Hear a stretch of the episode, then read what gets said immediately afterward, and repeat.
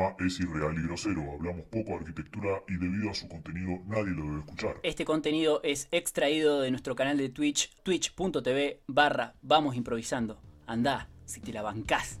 Bienvenidos a otro episodio de tu podcast de arquitectura y cultura general, el podcast número uno de escuchas en Mozambique. Lo hemos verificado y es mentira. Hoy nos acompaña gente nueva, nos acompaña Juli. ¿Cómo anda Juli? ¿Todo bien? Muy bien, muy bien, acá andamos. Contenta de estar acá. Pasanos tu Insta. Tirá chivo. Eh, mi Instagram eh, es arc.juliacoti. Qué canchera. Para toda la Gente. gente, para toda la people. Para toda Latinoamérica. De Córdoba para todo Latinoamérica. De Córdoba para el mundo y de Mendoza para el mundo la tenemos a Belén Mirallas. Hola Belén, ¿todo bien? Hola, todo más que bien acá acompañando a la, a la gente desde la, desde la consola. está- sí, hoy está mucho más sexy tu voz que de costumbre. No sé qué has hecho. Ahora que se escucha bien, sí. No sé qué, no sé qué lo has trabajado. Estuve haciendo gárgaras con whisky. Por Dios. Después me lo tragaba. Muy bien, muy bien, para no, para no desperdiciar. Y el, y el tercer invitado Estamos hablando de whisky, Marco, Marco Ariel Hans, el señor X. ¿Cómo te va Marco Ariel? Todo bien. Confirmo, Tano. En Maputo la estamos rompiendo. En la Maputo ciudad de la Mozambique. Mortal, mortal. Muchas gracias ahí, tenemos invitados de todo el mundo. Che, eh, te contaba Marco que, que- que se me hizo re raro escuchar tu voz y, y verte hablar en el video de YouTube.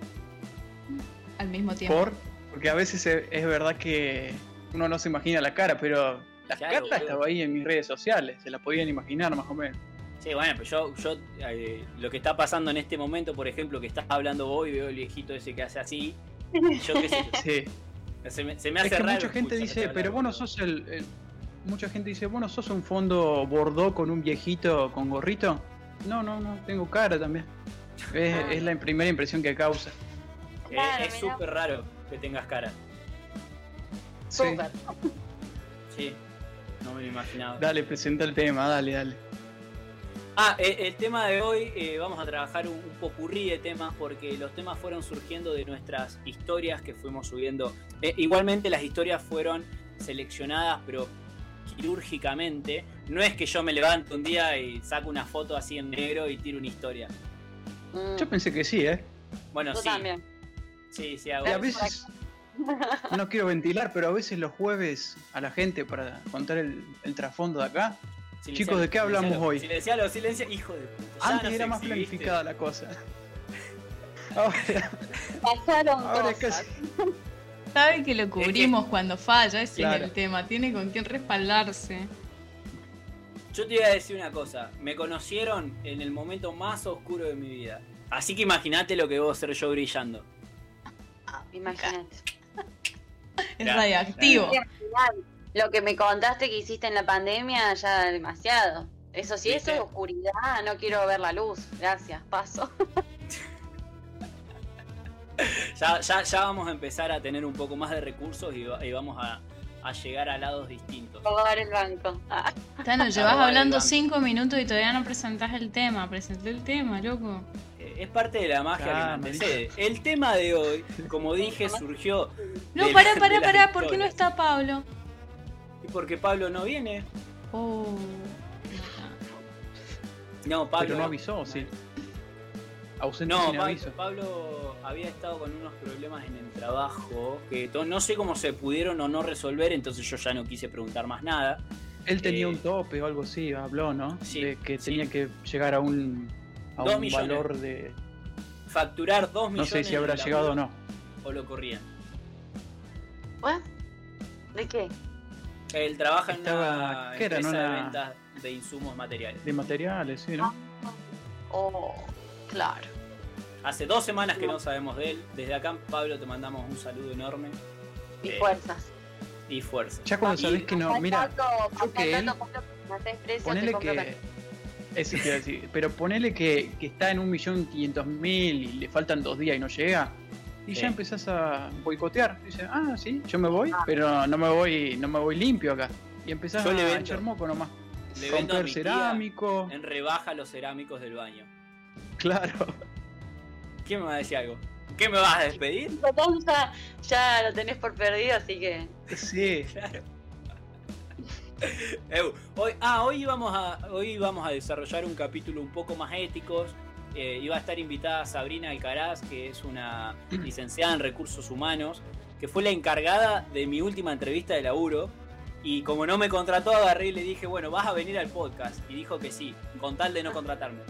Así que la semana Bien. que viene, teóricamente, ella se suma y le vamos a poder preguntar cómo es estar del otro lado de la entrevista de laburo. No debe ser poca Va a estar buena esa, ¿eh? Sí. Debe ser raro. Vamos a poner un par de tips ahí. Le vamos a poder preguntar. ¿Qué es lo que toman en cuenta también, eh? O sea, decir, no, muy importante la, la pinta, o no, muy importante los primeros segundos de cómo te desarrollas. Estaría bueno por que. pinta me ¿Cuáles son tus trucos? ¿Qué crees que te? Obviamente, Disculpa. sí, a- si me ven a mí tendrían, pero bueno, no sé. Que nos pasen sus tips. Sí, sí, tiene que pasar toda la data. Aparte, así les sirve a los chicos que están escuchando, ¿no? Sí, Para las Sí, sí. futuras entrevistas. es que es un momento muy complicado el, el momento de salir de la facu e ir a una entrevista a laburo. Te Qué mata, momento. te Vale. mata. Bueno, Tano, ya llevas como 8 minutos y todavía no presentaste el tema. Estoy tratando de llegar a los 10. Eh, me gusta tu mate. Chicle, boludo. Es el Matis Cale- Cáliz de Fuego. De acá salió el nombre de Harry. Potter en el torneo de los tres magos. Me bien. jodiendo. Sí, sí, sí. Parece una Copa del Mundo, como está lo torneado. veía, ah, lo veía familiar eso. Boluda, ¿lo hiciste vos? Eh, No, sí, vos pero- agarrás un tronco de madera así, lo, lo agarrás, lo calentás un rato a fuego y después lo, lo extruís así, lo girás y te queda así todo girado el, el tronco. Similar al trabajo del vidrio. Exactamente. ¿Qué iba a decir, Julia? Yo no, no sé si dije algo. Ah, ah, pensé que iba a decir algo. Ya me distraje con la historia del, del mate, así que si iba a decir algo me distraje. No, no, bueno, no, no hay problema. Yo porque justo, porque por ahí se, se ponen como las pantallitas verdes y mi compu como anda re mal, eh, por ahí dejo de escuchar lo que están hablando los otros y les hablo arriba. Entonces cada tanto pregunto, che, habló alguien y lo tapé. Claro. Los problemillas técnicos. Sí. Bueno, eh, cuando quisimos empezar a, a transmitir por Twitch, eh, quise arrancar con mi compu y se me trabó todo. Y a partir de ahí Belén tuvo que empezar a transmitir ella. Sí, así Claro. que no solamente no ganamos dinero, sino que estoy perdiendo tiempo de minado mientras transmitimos. Así que estoy perdiendo dinero. ¿Cuánto ganas por mes? No, no tengo ni idea, minado. depende de, de- de a cuánto están las criptomonedas. Están. Viste que están haciendo como ñiqui, suben baja, suben baja. Sí. Sí, Belén, creo. Belén, ¿en serio estás en esa, Belén? Pasa la data. Sí, no sabía eso yo. ¿No vieron? Yo, yo ladroneo por todos lados. Yo te cobro la consulta de arquitectura, te, te, te mino Sí, criptomonedas. es que yo veo que está muy linda tu cortina, ese abrigo está me parece de caro, me parece que estás currando con nosotros. Mis anillos de oro, mi diamante. Yo le veo un, eh, un rostro muy tranquilo, como acá no pasa nada, está todo muy bien. Sí, está muy calmo ese semblante, Turca era. bueno, Tano, ¿y el tema? ¿Te diste Dale, cuenta, sí, ¿te diste que cuenta que, llegué, hasta, llegué a los 10 minutos? Era una competencia. A ver quién chamullaba más tiempo. Sony 38, mirá. Bueno, basta, presentemos el capítulo de hoy. Y dice así, para vos que me estás escuchando hoy. Dice, la revolución industrial y su devenir histórico reconfiguraron nuevas formas de hacer, de vivir y de pensar. Y con estos cambios también llegaron cambios en los lugares que contenían estas actividades. Fueron años de constantes cambios y de reinvención del mundo. Ante esta realidad, la humanidad se encuentra con un crisol de actividades para las cuales no había un edificio destinado a contenerlas.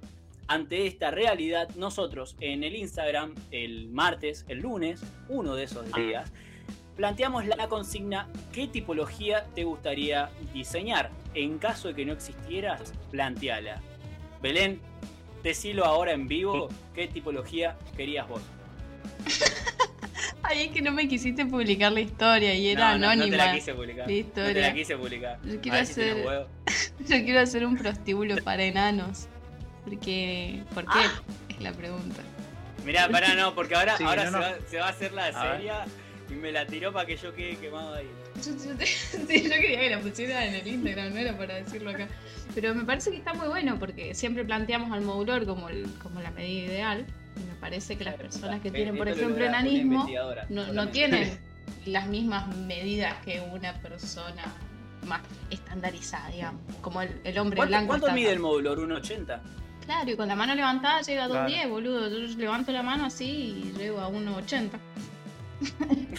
Pero no te escurras por las ramas, porque podría ser cualquier cosa. ¿Por qué un prostíbulo, justamente? Cualquier construcción no Claro, está pensada para Porque además quiero reivindicar eh, las tareas del trabajo sexual.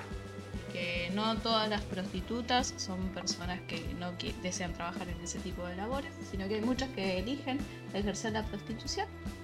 Entonces, ¿Viste? me parece que es una tipología que está bien, dis- que está muy poco discutida y que Ahora la, nos tira lo la tenemos que reivindicar. Ya Una pregunta, Belén. ¿Quiénes serían los enanos? ¿Los que trabajan en el prostíbulo o los clientes? Ambos. Ambos. Ah, es muy selectivo el público. un poco de cuento. Tal vez habría uno O sea, solo si yo voy país. ahí, sería como, como Gandalf cuando se mete a las casas de los. de los. Hobbits. De los hobbits. Puede Habría ser, que agacharse un poco, claro. puede ser, puede ser.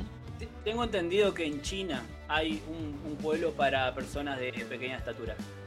que es todo construido para ellos y se configura como eh, un espacio, un lugar turístico. Pero eh, más allá de, de la joda, eh, es una realidad. eh, y muchas veces los muebles, por así decirlo, también vienen con medidas predeterminadas. Entonces se, se complica mucho. Eh, obviamente revés a también. Pasa al revés también. A Hay autos que se llega- chocan con las alacenas y las lámparas. Claro, Sí, no o la si- de la cocina que cuando está a la altura que no te queda cómodo te empieza a doler el trapecio, ¿viste? Sí. Sí. O las Como duchas. Yo tenía un amigo que no entraba dentro de la ducha, básicamente le quedaba la, la flor, digamos, acá a la altura. como medía como un metro noventa y estaba medio baja la, que, la de la casa que había alquilado, así que pobre. O sea, es como que quedaba mojado y Se la tenía nariz que agachar abajo. para bañar. Claro. Bueno, los chicos de Negoyita Blog, eh, los de Japón con jamón, eh, explican que, eh, vi- viste que es un matrimonio, ella es japonesa y él es español, y ellos explican que él es más alto que el japonés promedio, entonces las casas a él le quedan chicas, se choca con las puertas, le pasan el subte también, o sea, es como complicado. Sí. En- en el lado antagónico tenemos, por ejemplo, la película de Franchella, Corazón de León. Sí. ¿La vieron? vi. No, no la vi. No, pero la conozco. La vi un Bueno. pedazo. ¿Viste un pedazo? tan mala que no la siguió viendo.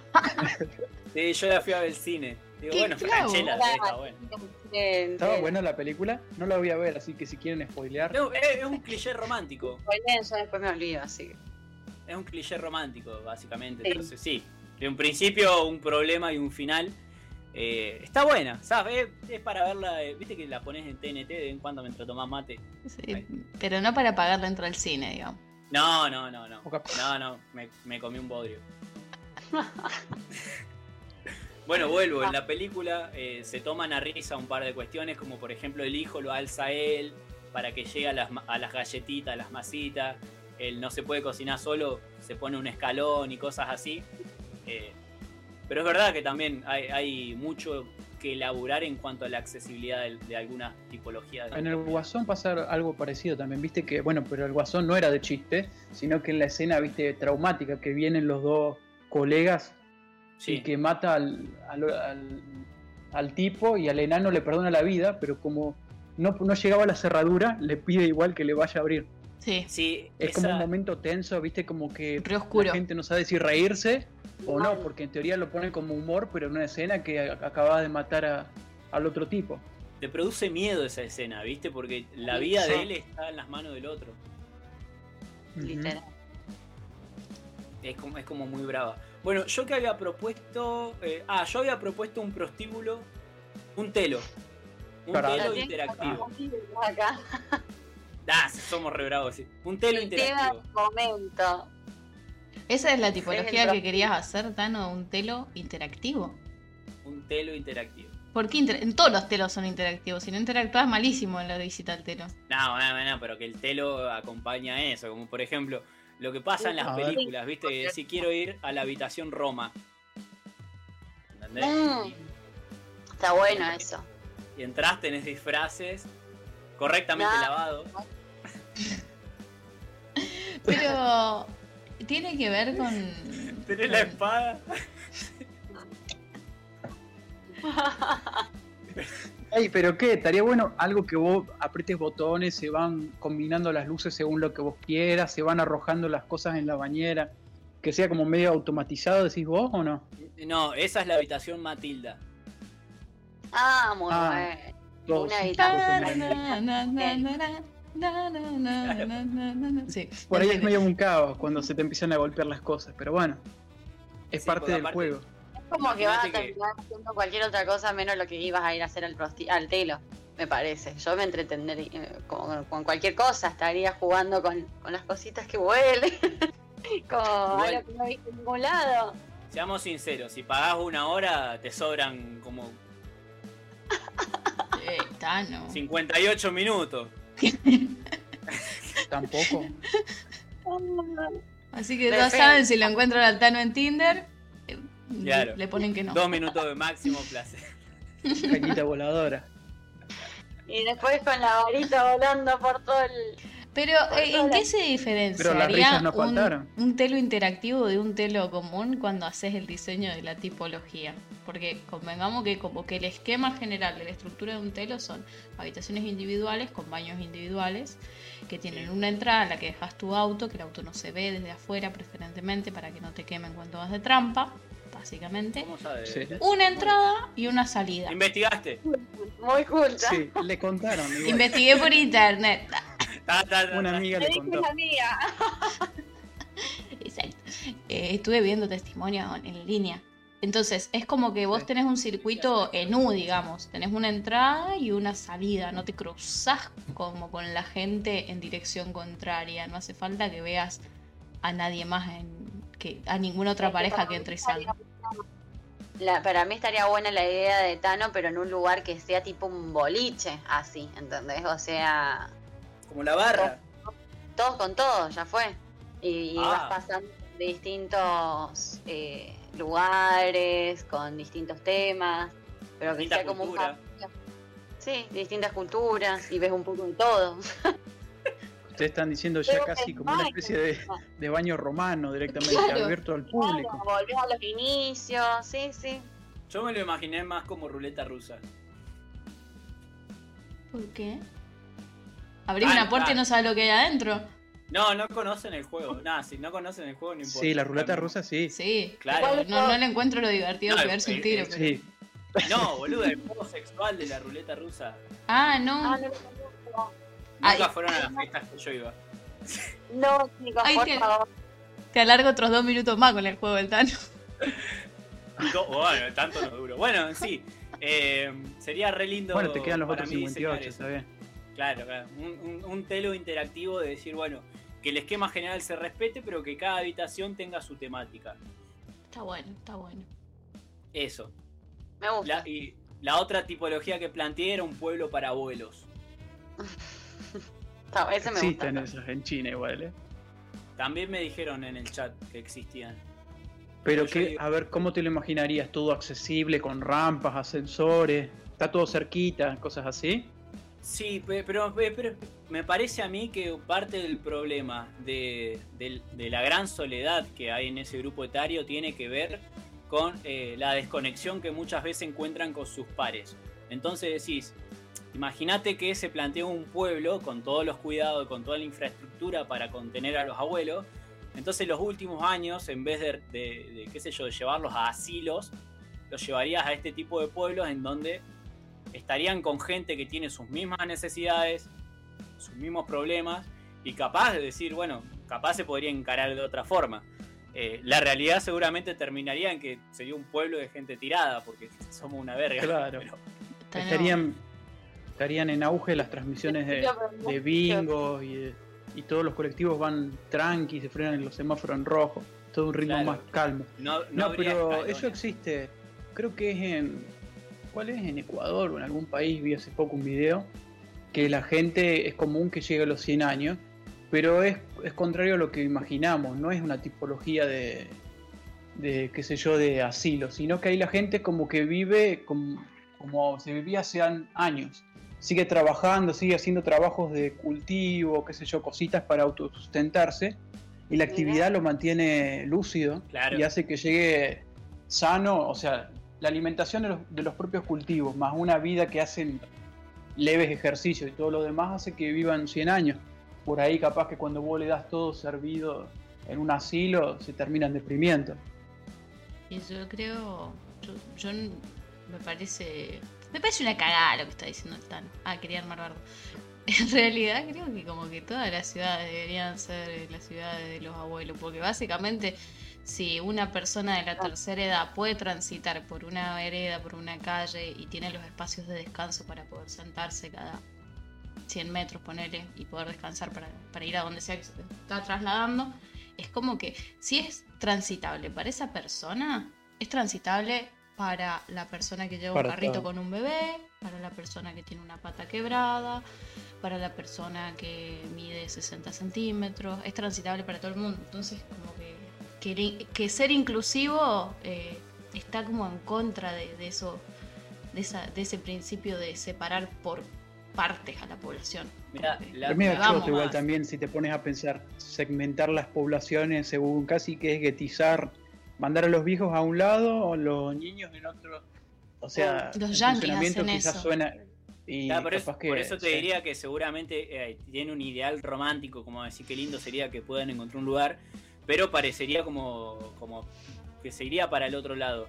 Eh, con respecto a lo, no quiero hablar en pedo, pero en, en China no es que capaz que nada que ver, no es que no existe la jubilación como tal, sino que los hijos están obligados a seguir manteniendo a sus padres o algo así, es como que siguen siempre integrando a la familia.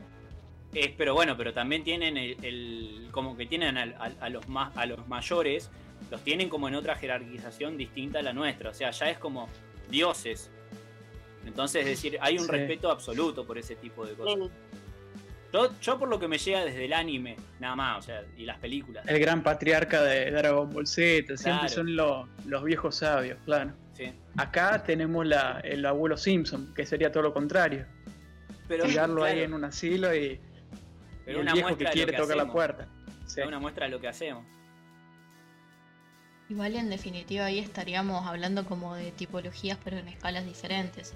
Porque vos podés plantear la tipología respecto a lo edilicio, la tipología respecto a las ciudades y decir que hay ciudades tipo jardín, hay ciudades tipo medievales, hay ciudades tipo postmodernas. Entonces es como que hay tipologías en diferentes escalas. Sí. Yo lo que no quería dejar de decir, eh, cuando vos hablaste de la accesibilidad, las últimas directrices de la ONU plantean el problema o, la problemática a resolver de, las ciudades inclusivas, no la, no la, plantean tanto con que sean inclusivas para todo el mundo, sino que intentan ir por otro lado y te dicen que eh, se está produciendo un envejecimiento máximo de, la gran población, del gran número de población, se está produciendo un envejecimiento y como que las ciudades tienen que tender a acompañar ese envejecimiento, por eso debieran ser más inclusivas. Me parece un enfoque raro, pero está bueno porque intentan tocarte a vos, viste, como personal. Porque siempre lo vemos como, una, como un problema ajeno. Al decir, bueno, si total yo puedo caminar bien, o si total yo puedo. Mira, te va, a pasar, te va a pasar lo mismo que al Tano, te vas a quebrar una pata y vamos a ver. Ah. Claro. Estamos a nada de, tener las mismas problemáticas de la gente que no puede subir. Estamos a un picadito de fútbol de, de quedar eh, con la complejidad de caminar por las veredas y subir los pisos también. Sí. Bueno, y el otro día fui al, a General Pico, que es donde vive mi hermana, y había, que es algo que no me lo voy a olvidar más, había un parque que tenía una rampa y la rampa desembocaba en un escalón. Y yo le digo a mi ah. vieja, ¿podés creer eso? Le digo. Lo mira así y yo digo, bueno, no, no vas a ver de qué le hablo. Lo mira y dice, ¿cómo van a poner una rampa al, lado de un escalón? Y tenía razón. Entonces yo digo, fueron a hacer la rampa y le hicieron sin ganas porque tenía un escalón al lado. O sea, desembocó con escalón. claro, pero ni siquiera eso, porque para, para encofrar la rampa se tuvieron que apoyar en el escalón, o sea que fue- Sí, debe sí. haber sido muy raro el proceso. ¿Qué, ¿En qué estaban pensando? Seguro en un prostíbulo de enanos. Seguro, tener Sí, la cabeza en cosas importantes. Seguro. Hablando, ¿Tenés más, ¿Tenés más de la gente que te haya pasado las tipologías que se imaginan? sí, eh, Juli, tirate tu tipología, porfa. Sí, la mía es ilegal. No, no importa, no importa. Igual idea. todo Twitch lo podemos censurar, así que no hay problema. a moneda eh, y después vender los planos al mejor postor para que la roben y ser socia de los que la roben. Es ilegal. Es buena. Les vendé la maqueta hecha ya o la maqueta la cobras aparte. Aclara que es ilegal. che.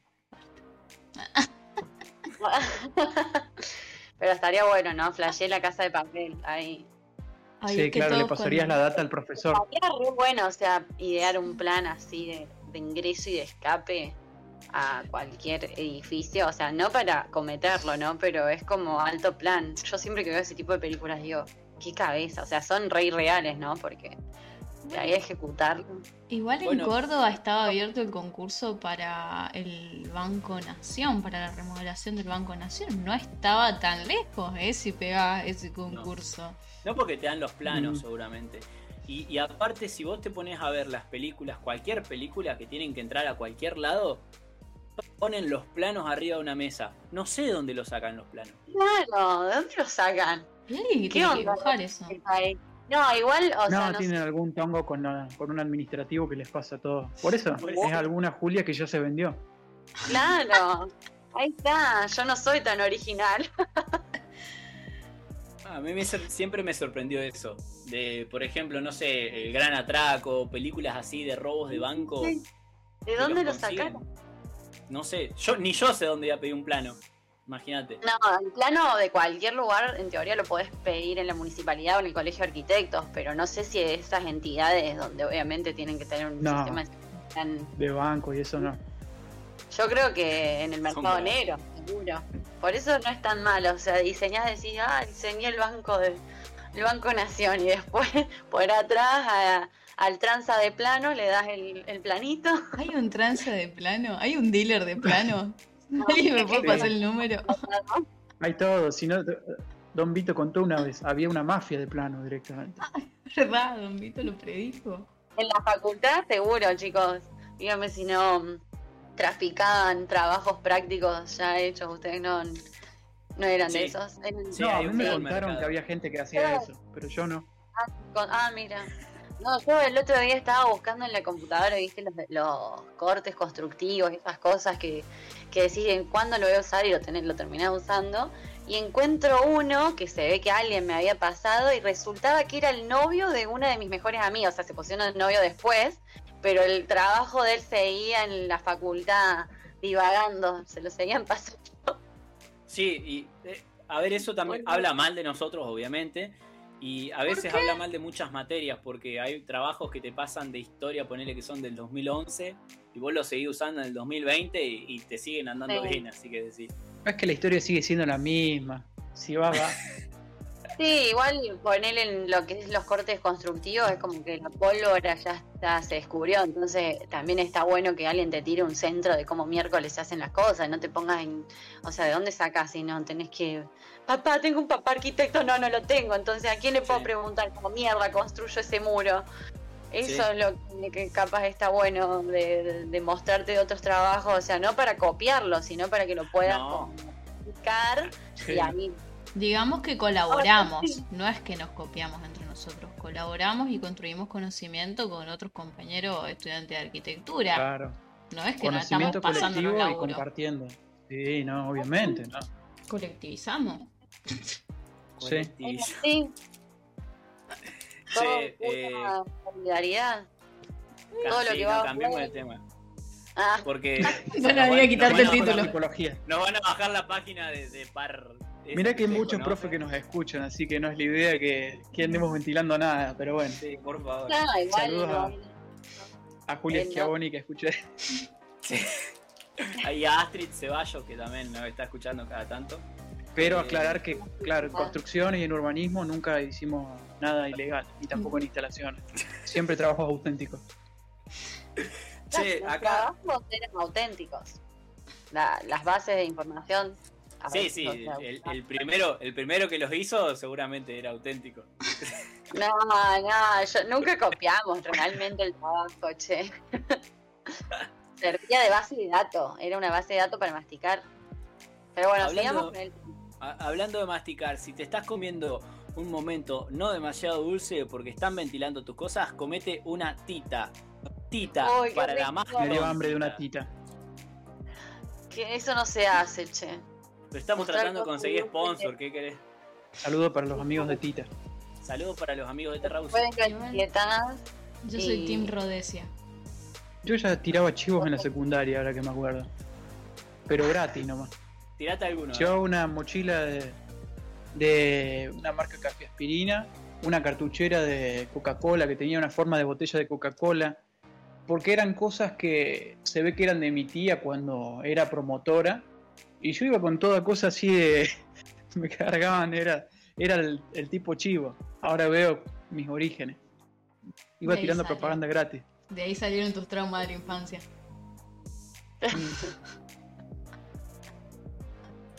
¿Viste, viste cuando Homero se pone, se empieza a promocionar en distintos A lados del tatuar, cuerpo? claro. Igual. Es por ahí, claro. Bueno. Muchas tipologías de edilicias surgieron a partir de que los edificios necesitaban sedes corporativas. Entonces el edificio pasaba a ser parte de, de la marca. La- eh, justamente, digamos, la, la tipología de oficinas empezó a ser parte de, de la identidad de, de ciertas marcas. Es cierto. Igual yo no entendí cuando hicieron esa, esa encuesta en Instagram. Por eso creo que contesté la bombonera. No había entendido qué tipología como algo novedoso. Yo pensé qué obra agarraría. Mm, Claro, pasa No. que es el concepto de tipología lo que muchas veces no tenemos claro. Eso es como esas palabras que nosotros escuchamos mucho, mucho en la facultad y las terminamos naturalizando y, y es y esa y en esa jerga arquitectónica que decimos programa, espacio público, los servicios, el espacio así Sí, es todo un catálogo de palabras hechas ya. que en realidad nosotros no sabemos muy bien de qué hablamos. Es el- sacamos la guitarra y empezamos, pero. Sí, obviamente. Y Claro. repetimos lo que nos dicen en muchos casos. Y, y eso perpetúa también algunos problemas que devienen de la tipología. Eh, ¿Qué decías de Rafael Moneo hoy cuando estábamos por grabar? Que, que Moneo lo, lo definía como un grupo de objetos que se caracterizan por tener la misma estructura formal al tipo. Entonces, no necesariamente cuando hablamos de estructura decimos la estructura que lo sostiene, el hormigón y el acero y qué sé yo, sino la estructura que, que le da las características generales de, de que hacen que eso sea lo que es y no otra cosa. Entonces, cuando ciertos elementos comparten la misma estructura, podemos decir que son del mismo tipo. Entonces, por ejemplo, si habláramos de animalitos, diríamos, bueno, están los mamíferos y los de sangre fría, básicamente porque tienen estructuras de funcionamiento similares. Uno toman la teta y los otros se ponen el solcito para estar calentitos. Entonces, Sí. en la arquitectura es más o menos lo mismo. Nosotros definimos los tipos generalmente eh, según su función, pero también los podemos como catalogar por diferentes entradas, básicamente. Podemos decir que los tipos según la función son más o menos como los dividimos según los años de la facultad. Vieron que en primero, ¿qué tipología Claro. hacemos? Escuela. Biblioteca. Bien. Nosotros hicimos, por ejemplo, una radio. Hicimos tipología de radio. Ah, mira, qué lindo. Estaba re bueno con un Zoom. Ah, tipología discutida. en segundo, ¿qué tipología hicieron? Vivienda. Casa, vivienda. Casas eh, en vivienda Pero- agrupada era. Sí, era- raro era eso.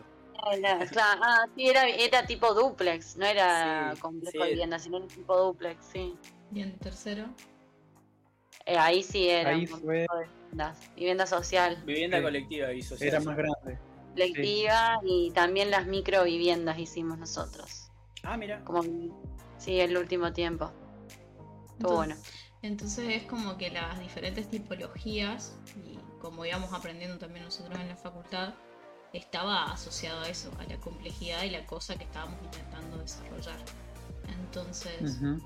cuando vos vas caminando por la calle, básicamente, por más de que no sepas de arquitectura, eh, podés ver, por ejemplo, una edificación que tiene una puerta, una puerta que tiene eh, una determinada cantidad de ventanas, que a lo mejor tiene una entrada para vehículos, que tiene un piso o dos pisos a lo sumo, que tiene un lote que tiene 10 metros de frente, y decís, ah, esto es una vivienda, probablemente unifamiliar, y ahí estás caracterizando el tipo. Ahora, si vas Sí, por la- y, y también muchas veces tienes que ese tipo de vivienda o ese tipo de tipología de la que estás hablando, lo que hace es condicionar una función. Hay algunas casas muy particulares que sirven, por ejemplo, para oficina o para negocios, que, y no todas las casas sirven para eso. No te las alquilan tampoco como para eso. Tal cual. Y, y en definitiva es, es como que son categorías que nosotros eh, tenemos intelectualmente los tipos. O sea, lo cerramos en nuestra cabeza, no necesariamente la cosa es lo que nosotros creemos que es, sino que cómo lo encasillamos, básicamente. Claro, yo había hablado en un momento, en uno de los capítulos, de la paradoja del barco de Perseo. El barco de Perseo era como el, antiguo barco de las epopeyas que había de las guerras de, de Perseo. Y fue, fue pasando la historia y al barco se le iban cambiando maderas, se le iban cambiando maderas, se le iban cambiando maderas. Llegó un momento, pasaron 100 o 200 años que no quedaba ninguna madera original. Entonces, sí, ¿sigue siendo o no sigue siendo el barco de Perseo? Con las tipologías, en algunos casos nos pasa lo mismo. Eh, más, por ejemplo, uno de los ejemplos claros es lo que pasó con la Basílica Romana. Es una tipología que existía para algo y vino una nueva actividad y se adaptó para otra cosa. Entonces le quedó el nombre, pero la función cambió. Muchas veces pasa eso. Y vos eh, todavía no lo hablaste, pero me habías mencionado que querías hablar de las crisis, eh, de Ah, las tipologías. sí. Bueno, hay un barco Y- de Perseo posmoderno, para mí, una, una, una tipología que está como en decadencia, que es la de los cibercafés. El ciber es- en silla, lo hablamos. eso. Sí, El ciber. Pero es necesario, es necesario. sí, En pero. zonas céntricas que vos Pero decís, no puedo volver a esta casa. era una tipología que antes era locutorio y se transformó. Y ahora volvió a ser un medio locutorio y Volvió en rapipago. forma de ficha. Sí, sí. Rápido, sí. Sí, kiosco. Hashtag. eh, slash kiosco, slash esto. Claro. Este, bueno, y te decía que hubo, que hubo un tiempo en que tuvimos que salir a crear nuevas tipologías. eh, y hoy en día también nos pasó lo mismo con, con- con la, La cuestión pandemia. del COVID, con la pandemia, sí.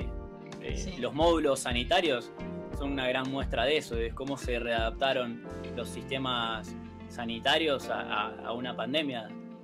Y pasa que Es cuando la- las categorías en las cuales hemos siempre metido las cosas entran en crisis, tenemos que reinventarlas o generar categorías nuevas para poder entenderlo conceptualmente, porque si no se nos estalla el cerebro si no lo podemos encasillar en algo.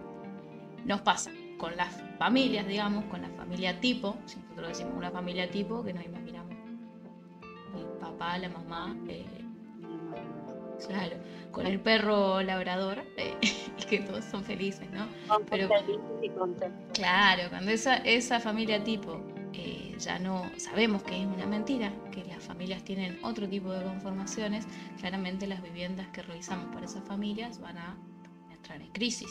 Y el espacio público que esas personas utilizan también va a entrar en crisis. Eh, Exacto. Por eso la arquitectura es como que tiene que ir evolucionando a medida que va evolucionando la sociedad, es como que tiene que ir acompañando esos cambios. Claro, incluso eh, las tipologías que son religiosas y el Tano que es tan fan de las Naciones Unidas a veces, lo que yo he visto que hacen mucho son como espacios de espiri- espiritualidad, no espacios religiosos con una cruz, por ejemplo, asociada al cristianismo, ni con altares, ni nada por el estilo, sino que son espacios como de iluminación y de, no sé, paz interior o de meditación o algo así. Entonces tiene que ver con, con eso, con estar... Tiene que ver con unificar igual conceptos. Tratan de, de, a partir desde la tipología de ir a, a, a otro, apelar a otro tipo de cuestión y no caer estrictamente en lo religioso. Está bueno, es No una te la forma. bancaste con la remera, ¿eh? Tuvo que ir a buscarse una manta ya directamente. No, tuve, tuve que ir a callar los perros, boludo, que empezaron a ladrar los culiados. Eh, me volvían loco. Vos sabés que otra de las cosas que había puesto yo en, en el Instagram fue una juguetería. No, perdón, una juguetería planteé una chica. Yo planteé un lugar donde vendan barriletes. Me, me reimaginé con una re cabreada y una cabreada y cerrado por fuera con telas. Me imaginé el lugar donde venden barriletes. Me cago de frío, Ah, bueno. ¿no? Pero Sí, te la debo en invierno. Hay una que me La- imaginaba de chico. Hay con una un construcción en, mal. en, Allá, el de edificio Córdoba. volando. Creo que hay, hay un lugar en Córdoba, no recuerdo en dónde, porque está, eh, anda a saber en qué barrio era, que es un lugar de cumpleaños, que en el tercer piso tiene un tobogán, viste, así tipo plástico como los de McDonald's o, o los de las plazas, viste, esos toboganes tubos de plástico. Iba del tercer nivel al segundo nivel saliendo por fuera de la construcción. Sí. Cuando En yo el era chico pasaba por ahí dije, estaría bueno. Ah, puede ser, ¿eh? Me, me suena que es por ahí Lo vi. y me imaginaba cómo sería crear cómo sería crear una especie de construcción lúdica para niños que justamente tuviera toboganes que salieran eh, toboganes de agua escaleras peloteros cosas así Muy bueno. Un jefe en pañales es una película eh, que básicamente plantea claro eso. no la vi pero Sí, sí, Plantea- sí, sí, Está re buena. Está muy bueno. Bueno, plantean eso en la película. Es como una super hiper juguetería gigante arriba de la casa. A riesgo de, sonar vieja y exponerme, ¿se acuerdan chiquititas? Tenían un tobán al lado de la escalera. no qué es eso Chiquitita, Sí. Cris Morena, la, la bosta esa que nos metieron en la cabeza. Cagaron la vida. Qué trauma que nos generaron. Que- o sea, yo quería ser huérfana porque veía que la pasaban bien las huérfanas. La cosa era que tenían una escalera que, que sonaba como un, como un piano, ¿no? Sí, algo así era. Ya el- Prendía No luces. Pero bueno, la tipología, por ejemplo, orfanato, sería re bueno diseñarla. Si tuviera toda la plata. Sí, es como, es como, es como que esos siempre son viejos, ¿viste? No hay orfanatos nuevos. Siempre son viejos y están embrujados. Una. ¿Una qué? Como casonas viejas que se Sí. adaptan para. A mí me tocó, yo estuve trabajando un tiempo para el Ministerio de Justicia y me tocó como tipología que jamás me había imaginado cárceles. Horrible. No. Eso es muy feo. Habíamos planteado que como tratar de romper con el estándar de la cárcel y que sean tipo vidriadas para, para como eliminar la reja en ese momento. Pero bueno, había sido un planteo y quedó ahí. Pero la verdad que no, no es uno de los... O sea, este sería como lo contrario a lo que vos dijiste. ¿Qué les gustaría diseñar? Bueno, eso, eso es lo que no está bueno. Lo que no estaría bueno No. diseñar. En el, No, no, la- proceso, en el proceso de tesis eh, éramos dos equipos que habíamos decidido hacer eh, tesis teórica y el otro equipo que había hecho tesis completamente teórica eran estaban desarrollando la tipología carcelaria, pero acompañando la tipología eh, replanteaban el sistema carcelario. Claro. Son Claro, cosas claro. que no las puedes cambiar desde la arquitectura, con- desde la gestión tiene que de- aparejarse ese tipo de cambio significativo.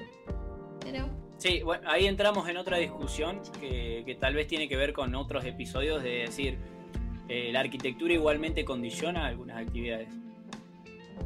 todas las actividades sí. condicionan. Sí. Que vos Sí, pongas, no, una digo ahí. Pero hay algunas que son mucho más libres para transformar que otras. A eso voy, algunas tipologías. En todo caso. Otra, ¿cuál es la otra que yo había puesto? Tipología o el otro tema estás diciendo No, tipología. Pero si quieren arrancamos por el otro tema, no era más. Igual hago una pausa para recomendarles, ahora justo está medio fresquito la noche, me estoy tomando un Nescafé, nuestros amigos de Nescafé que nos hacen el aguante, les recomiendo que se tomen un buen café, así les hacen compañía para esas noches en las que suelen pasar de largo, Nescafé. ¿El vato un Dolca? Ah, es otra marca. no En dos minutos te va a tu Sí, no, no. El supraón también te man- mantenía despierto. Eso no lo sabía. Igual que regalaban suprabones chiquitos, la maqueta y el olor Suprabón te mantenía Claro, activo. Yo creo que era por eso que eran chiquitos los Supra que regalaban. Claro. Sí. Era como Otto, viste que capítulo que compraba puro pegamento y después, bueno, dame modelos para maqueta, pero yo Oye, pasaba, no entraba y salía. Claro, entraba y salía de la facu nada más para esos suprabones chiquitos nomás. ¿No te dimos Sí, ya? No, no, yo la- soy otro. Claro. No, Se no, cambiaba la remera. era lo más. Ese momento que llegaba a la facultad estaban los Suprabón. Muy buenas Sí. épocas. Encima, encima después tenías el bolsillo afuera de la, de la mochila todo pegoteado, porque ahí Pegado. lo guardabas, sí, guardabas Sí. 4 o 5, una cosa así. No, a mí me dieron una vez mucho y tiré bastante. con eso. Que creo que era un día, no sé qué, previo a algún feriado, cosas así, viste como en los kioscos que en las cantinas de los colegios solían los viernes darte en el último recreo los pebetes que les quedaban porque después pasaban hasta el lunes que no venían y los tenían que tirar. Entonces si ibas Ah. en el último recreo, te los regalaban. ¡Qué trucazo! La, la suerte. No sabía eso. Bueno. Ah, no, desbloqueé algo que ustedes no saben. Bueno, por lo menos en No, no. en secundaria era así. Desbloqueaste un logro. Sí. Bueno, con el Suprabón también pasó lo mismo. Se tenían, no tenían, o se le quedaban un montón y dije, ¿y los van a terminar dando? no? Toma, me dieron, qué sé yo, como 30 Suprabones y con eso fui tirando en el año. Obviamente eran chiquitos, ¿no? hablando de las cosas Sí. que van quedando y que nadie quiere, ¿qué, le- qué- qué opinan de la tipología salón de usos múltiples? Ah, nos sacan de apuro los Ah, ¿cómo te lo había dicho yo? Lo había, ahí lo había acotado yo, pará, había puesto. Puta, ahora no, no, no lo encuentro, pero era como. como un espacio limitado para definir la libertad, una cosa así. Una libertad acotada. Pusiste. Claro, bueno, lo relaciono con un arenero para niños. Es como, hacé lo tuyo acá, ¿viste? En este cuadradito. En este cuadrado es un salón de usos múltiples. Depende, porque si tenés las ventanas que se conecten con el exterior, tenés. Como el del Parque Pero, Las A Tejas. ver, yo creo que si definimos las tipologías por las actividades, hay cosas que empiezan a ser incompatibles. Por ejemplo, en un salón de usos múltiples, que se pueda jugar al básquet y eh, hacer un recitalcito. Así que tocar Claro. instrumentos. Ningún- ninguna de las dos puede. ¿Le ponen o no le ponen la ventana con el? Orfeo y esas cosas. Miren, me- menos de 3 metros la mayoría de los Zoom que conozco de altura. O si lo haces demasiado alto, se te escapa el sonido. Si lo haces demasiado bajo, no te entran los jugadores de básquet. Si le pones Sí. ventana vidrada, se rompe con el pelotazo. Si no le pones. Había, había una, una tipología, no quiero meter la pata, creo que fue planteada por Gropius, que se llamaba Taller, To- Taller Total o Teatro Total, una cosa así. Era un teatro adaptado para las diferentes necesidades eh, de la cuestión escenográfica. Después lo voy a buscar y juro que lo voy a poner debajo de la descripción, Nadie eh, te cree. porque era... ¿Eh? Ya No, pero lo juro. Ahora hay más Hace así. Hay un 50% que lo ponga. Lo juré por mi pie sano. Eh, y bueno, eso estaba muy bueno. Estaba muy bueno. Porque decía, bueno, eh, yo que conozco el teatro, hay una infinidad o hay una finitud de actividades a realizar. Trato de abarcar el máximo. Y bueno, era Claro. bueno. Imagínate que la arquitectura hubiera ido por ese lado. Tendríamos casas con muros móviles, al estilo de la casa de Rietveld. La casa. Sí, la que está basada en un cuadrito de Mondrian. Sí, sí, me olvidé el Ah. nombre. Sí, es Casa Riedbell, ¿eh? ¿Usted se llama Casa Rietveld? Está muy bien. Tiene un 10, alumno, retírese. Vamos, pibes. Ujú. Pará, pará, si, estoy en modo intelectual tengo que estar así. Los lentes. Ah, Lo tengo real pedo porque lo tengo que usar, pero no lo uso. Che, eh, bueno, y en base a esta cuestión de la tipología, ¿querés decir algo más de la tipología, Belén? ¿Te, te- te quedó algo? Como Sí. la pregunta más ñoña de todas las preguntas. Si la tipología define la estructura de lo- eso, Ay, sí, la pregunta más. La pregunta. la pregunta. Si la tipología define la, la estructura del objeto arquitectónico. Porfa. Con más onda. La pregunta. Si la tipología es como una parte importante de la arquitectura, si nosotros siempre estamos hablando de tipos, siempre estamos hablando de tipología, reivindicamos esta categoría, es decir, que, que pertenece o que no pertenece a una tipología, ¿qué opinan dentro del patrimonio arquitectónico, de la conservación del patrimonio? Conservar solamente la fachada de los edificios y volar todo lo de adentro del edificio. Hay, hay legislaciones con respecto a eso. Que no se cumplan es distinto. Pero, por ejemplo, en el caso de las casas chorizo, por ejemplo, eh, lo que tiene valor muchas veces es la tipología y te conservan la fachada. Claro. Bueno, El tema es que también eh, estamos ahí hablando de cómo evolucionó la, la sociedad y cómo la arquitectura intentó acoplarse a esa evolución, entonces como que ahí se justificaría decir, bueno, modifico todo lo de adentro porque ahora ya la familia funciona de otra forma. Entonces, por ahí... vi- viviríamos en un Ah, yo museo. también estoy de acuerdo en que ese Sí. tipo de tipologías deberían haber quedado para siempre y por siempre porque son parte de nuestro de nuestro pasado y de nuestro Hay un dilema ahí también, sí. ¿Qué parte de, de la imagen de, de la cultura y de la historia preservamos y qué parte de la funcionalidad y lo demás tenemos que renovarnos? Es que para mí el casco histórico nunca se tendría que haber tocado. Mm. Es como, bueno, no sé cómo funciona en Europa, pero creo que en Europa hacen lo mismo. De que Creo que se Sí, varios sí. centros tienen, sí. Te dejan el casco histórico como centro cultural y un Exacto. poquito más alejado tienen el centro económico. Exactamente. Entonces es como que por eso también Europa es tan atractiva para ir de turista eh, a volver a los orígenes, porque está todo conservado. Eh, se me va a quedar sin batería el celular. Pero nosotros no, no hicimos eso. No, igual tiene que ver con, con- con- con la edad de las diferentes culturas, ¿no? Es decir, nosotros Sí, estamos- seguimos aprendiendo y ellos capaz que fueron pasando por varias etapas de aprendizaje. Me gusta un montón porque por ahí somos como regiles y después nos ponemos serios y después cambiamos. Somos una montaña rusa del entretenimiento arquitectónico. Sí. Sí. Y si el chat se nos acompaña, nosotros vamos acompañando lo que pidan. Si ar- armamos bardo, armamos bardo. Hablamos en serio, hablamos en serio. Lo que Sí. pide la gente, nosotros nos, nos moldeamos. Che, eh, en, base, en base a, este, a esta historia que salió de las tipologías, eh, yo empecé a ver la serie What If de Marvel y le contaba a Belén que lo que plantean es como ellos lo llaman eventos Nexus. El eventos Nexus básicamente es una decisión distinta en un momento que ya todos conocemos, forma otra línea del tiempo o una realidad alterna. Y en base a eso largamos el juego eh, nosotros en el Instagram llamado What If. O sea, ¿qué pasaría si? me gusta el, el inglés de Tano. What If. Lo digo rápido, bueno. que no se entienda. What If. Oh, lo dije no. Lo dije no. What If. Mirá, lo dije no. Ah. Ah,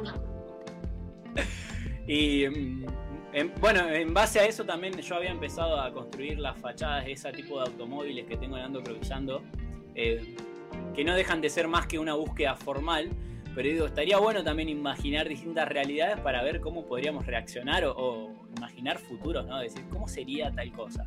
Capaz que Eh. tu arquitectura está destinada para los personajes de Cars. Ahí viviría el Rayo McQueen y todos ellos. No, ¿por qué? Porque esto sería la cabeza de, de un gigante muerta, o sea que eh, es el equivalente, ya lo pensé, gracias igual. eso. Ah, Sí, ya tuve falta. es como vivir dentro de humanos. Es medio Claro. raro. No, bueno, pero y las esfinges y las cosas de Egipto vivían también dentro de las representaciones. Sí. como Sí, si sí, las casas, eso. una que no, no te escribí, pero el qué pasaría si las casas tuvieran vida, se hablaran, o sea, eso sería Eh, muy Ah, la- eso no está. Esa la pensé, pero no Las la pensé como un microsegundo. Como un microsegundo la pensé. Los No valores sacan el cuero. Para mí no sacan el cuero a los habitantes no de fuego las paredes si hablaran. Sí. ¿Vieron el castillo, la película Para mí nos chantajean. Ghibli, El castillo ambulante? Sí. Bueno, ¿Qué a- si ahí las se casas se partirían. movieran? Ahí partirían, creo que dos premisas. Vos decís, ¿qué pasaría si las casas tuvieran vidas?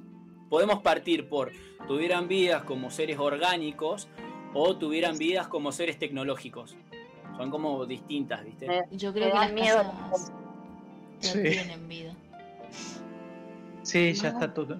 eh, la domótica y todas las tecnologías hacen ya que directamente funcionen como si tuvieran vida.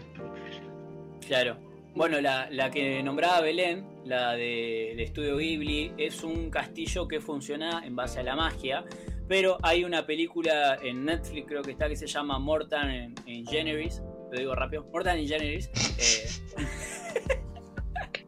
Es el Gracias. inglés que hablamos acá en Córdoba, así que no, no difiere. eh, como que ingenierías mortales, una cosa así, que son eh, ciudades que caminan así tipo Archigram.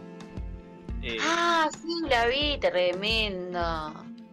es vi, como la de vi. re distinto el concepto. Y son ciudades Sí. que comen otras entran en guerra, entran Sí. en guerra entre ellas. Sí, sí. Me hizo acordar a lo que hace Córdoba con las sierras chicas. Sí. Podría ser, eh, había un capítulo de, de Futurama, ¿cuál era? En la que Zoidberg va a la embajada y en realidad la construcción era una especie de robot gigante que tenía como una especie de, de patas de cangrejo, tenía vida, podía ir moviéndose. Era un arenero de un castillo de arena gigante. Que como que puedas mover la ciudad de un lugar a otro estaría muy bueno. Está, Sin bueno, está en bueno. guerra, En sin esta peli. Pero en esta peli viste que se forman hasta mercados. Cuando se juntan Sí. varias ciudades, conforman como mercados ambulantes así. ¿Y qué venden? ¿Humanos? En algunos casos sí. tecnología vendían. Porque habían Sí. como ciudades más avanzadas y las otras más precarias. La- y, y las pre- y las avanzadas se comían a las precarias. Es como una paradoja. Como más literal de lo que pasa actualmente, pero Claro. más o menos lo mismo. Sí, más que no se mueven, pero pasa. Pero pasa. Se comen. Literal. Es, es- es bravo A mí eso. se me ocurrió y- otra también, que A creo ver. que no la escribí. La que escribí era algo del virus. Pero, ¿qué pasaría si no existieran los arquitectos? Pero no los arquitectos solo, no existiera los ingenieros civiles, los maestros mayores, no existiera profesionales en la construcción. Eh, Viste que como cuando la gente construye su propia casa, bueno, ¿cómo Sí. serían las ciudades de eso? Porque todos serían individualidades. Yo me imaginaba que no existirían edificios, porque cada uno, ¿para qué vas a construir encima del otro si quiere cada uno hacer la suya? Serían cosas totalmente extensivas. Eso es lo que me estaba imaginando si no existieran profesionales y cada uno hiciera la suya, ¿no? Yo, ¿sabés qué me todo sería imagino? como individualista casi. A ver. Como La contraria. Que la Sí. gente se uniría así como en grupos, en equipos, a lo mejor por familias, a lo mejor así como por sectores sociales, para construir entre ellos, irse copiando así las mejores maneras de construir, pasándose conocimiento entre ellos. De hecho, creo que sería una cosa un poco más feliz que lo que tenemos hoy en día. Sí. ¿Te imaginas la ciudad sin arquitectos? Sí, todos en ronda. No, yo tenía una, una mirada pesimista, que, que no- nosotros venimos a salvar el mundo. No, yo- Pero bueno. A mí ya se me fue el complejo de Dios. Súper, súper. Yo creo que, que esa pregunta sería eh, la más cercana a responder porque debiéramos empezar a mirar, por ejemplo, las tribus que todavía quedan o registros históricos no de la tribus. arquitectura. sí. eh, donde, claro, donde es una sola tipología, eh, casi siempre la- la- las distintas tribus tienen como algunas transformaciones en las tipologías, pero es una tipología Para que se repite. acordemos, acordemos si que no las tipologías son construcciones conceptuales. Entonces, a lo mejor a tu ojo no hay tipologías. Pero al ojo de una persona que pertenece a esa cultura, las tipologías son totalmente diferentes porque las habitan personas diferentes. Y, también debieran, debieran tener acompañados determinadas simbologías, tal vez. O Eh, casta, ahí, o, o sí. escala social, o ahí vive la persona que cura y acá vive la persona que comercia con otras tribus. Así, te tiro el bolazo, viste, que no tengo ni puta idea de qué estamos hablando, todo demasiado abstracto. Pero muy probablemente lo que nosotros, por ejemplo, vamos a, no sé, a, esto, a estas ciudades en Europa que tienen todas las casas al lado de, de los canales, si vas a Venecia y ves todos los edificios y decís, esto es todo vivienda. Y a lo mejor una persona que habita ahí y conoce, sabe que las tipologías son diferentes entre sí, pero porque tiene claramente el conocimiento cultural para poder diferenciarlas. Sí. Como nosotros cuando tenemos el prejuicio de los asiáticos, son todos chinos eh, Ah, y todos se parecen. Y ahí después nos ven a Julia y a mí y somos iguales. boludo. Claro. Eh, está bueno ese aporte. Yo, la verdad, sí. Sí, sí, ten- tenés razón. Eh, y sin embargo, creo eso, Ariel. que, que me parece que irían como por el lado de las tribus, o bueno, no sé si han visto Star Wars, que por ejemplo hay, hay no, ¿qué pueblos... es eso? ¿Eh? ¿Qué es eso? ¿Qué es Star Wars? Lo que tenés en el cuadro de atrás pintado, eh, eso. Que, hay muchos pueblos que los retratan así como tribus que buscan una distinta forma en, en cuanto al lenguaje de resolver la materialidad, pero son como todas casitas iguales. Eh, yo creo que iría como para ese lado. Ajá. Qué buena onda. Sí. ¿Hay Y- algún y- otro comentario de la gente de qué pasaría si? Sí, eh, el que vos dijiste del vidrio, si no existiera el vidrio u otro material, eh, con respecto a ese yo pensaba en algunas estructuras más orgánicas que eh, se separarían con, por medio de plasma, ¿viste? Hay- Oh, alguna cuestión bueno. así. Alguna cuestión así podría ser. Y Los después me acordé... ¿Los qué? Los nanos, eh, tipo como armar una, una materia con los nanos. Sí, sí, sí. O, o con alguna cuestión orgánica, ¿viste? ¿Viste como, como las películas esas donde, donde están criogenizados y salen y se sacan ese plástico así? Sí, Eso bueno. me imaginaba. Y después me imaginaba, porque me, me puse a recordar, eh, hay un hay una película que se llama Valerian y la ciudad de los mil planetas. En ella plantean un planeta llamado Mul. El, el planeta es como un paraíso terrenal, es habitado por, por, una, por una especie de civilización tipo como, como retratan en los ovnis, todos medios así, alargados, de caras alargadas, ¿viste? Eh, y bueno, ellos plantean como algo similar a lo que pasa en la película de Avatar. Son una especie que está en constante equilibrio con su entorno. Eh, ellos tienen como formas de peces, entonces la arquitectura de ellos tiene algo que ver con, con- con los corales. Entonces son especies que eh, habitan básicamente la naturaleza y como que le dan determinadas cuestiones similares a la arquitectura. Algo como lo que sucede en Capadocia, viste que, que lo que hacen es habitar la- las cuevas. Bueno, estos bichos en la película habitan restos de corales y son como los pequeños peces en los corales, nada más que nosotros los vemos en una película de ciencia ficción. Bueno, Así que paradójicamente, anotar. a- a- estamos anotando las películas que nos decís, ¿no? ¿Eh? Si son malas, después te Ah, vamos a reclamar a vos. está buena esa, es pochoclera. Bueno, te decía que paradójicamente los corales, igual que los peces, son Parezco estudiante de cine, viste, más que de arquitectura. Muchas recomendaciones estamos tirando en los podcasts. recomendaciones de mierda, pero recomendaciones en fin. Sí, Pero lo que te decía era que los corales son seres vivos, igual que los, igual que los peces. Entonces me parece que como que la, la analogía que puedo hacer es que las ciudades son un poco seres vivos y que las casas, queramos o no, son seres vivos que van cambiando, van mutando en más, en mayor o menor escala, dependiendo de, de- de- de qué peces las habitamos, pero que, que están más o menos vivas, por más que no hablen y no se muevan. Casa es una cosa viva, hay que hacerle mantenimiento, hay que hacerle chequeos médicos de vez en cuando, porque si no se te viene abajo, se te empiezan a ver goteras, se te empiezan a ver problemas por todos lados. Eh, Se deteriora. sí, o no. sí, hay que arreglarle un poquito la fachada también. Claro, porque si no se te viene todo abajo y los consorcios, por ejemplo, en los edificios, eso lo repadeces, porque si Sí. no hay mantenimiento de consorcio, se renota que está sufriendo el edificio y por lo tanto sufrís vos, que sos el pececito que vive adentro. El pececito. Una pregunta, otra también que, que no se piensa tanto. Somos pececitos. No, sí, sería, sería, ¿qué pasaría? Viste que en todas las películas, eh, en películas, series, ya sea de zombies o lo que sea, post-apocalíptico, lo que sea, Sí. siempre te muestran el desarrollo del problema, pongamos de Walking Dead o lo que sea, pero no, ¿qué pasaría después? Ponerle que se haya una solución. ¿Cómo se restablece la sociedad? Ponerle con cuál- qué cantidad de porcentaje. ¿El, el 70% murió?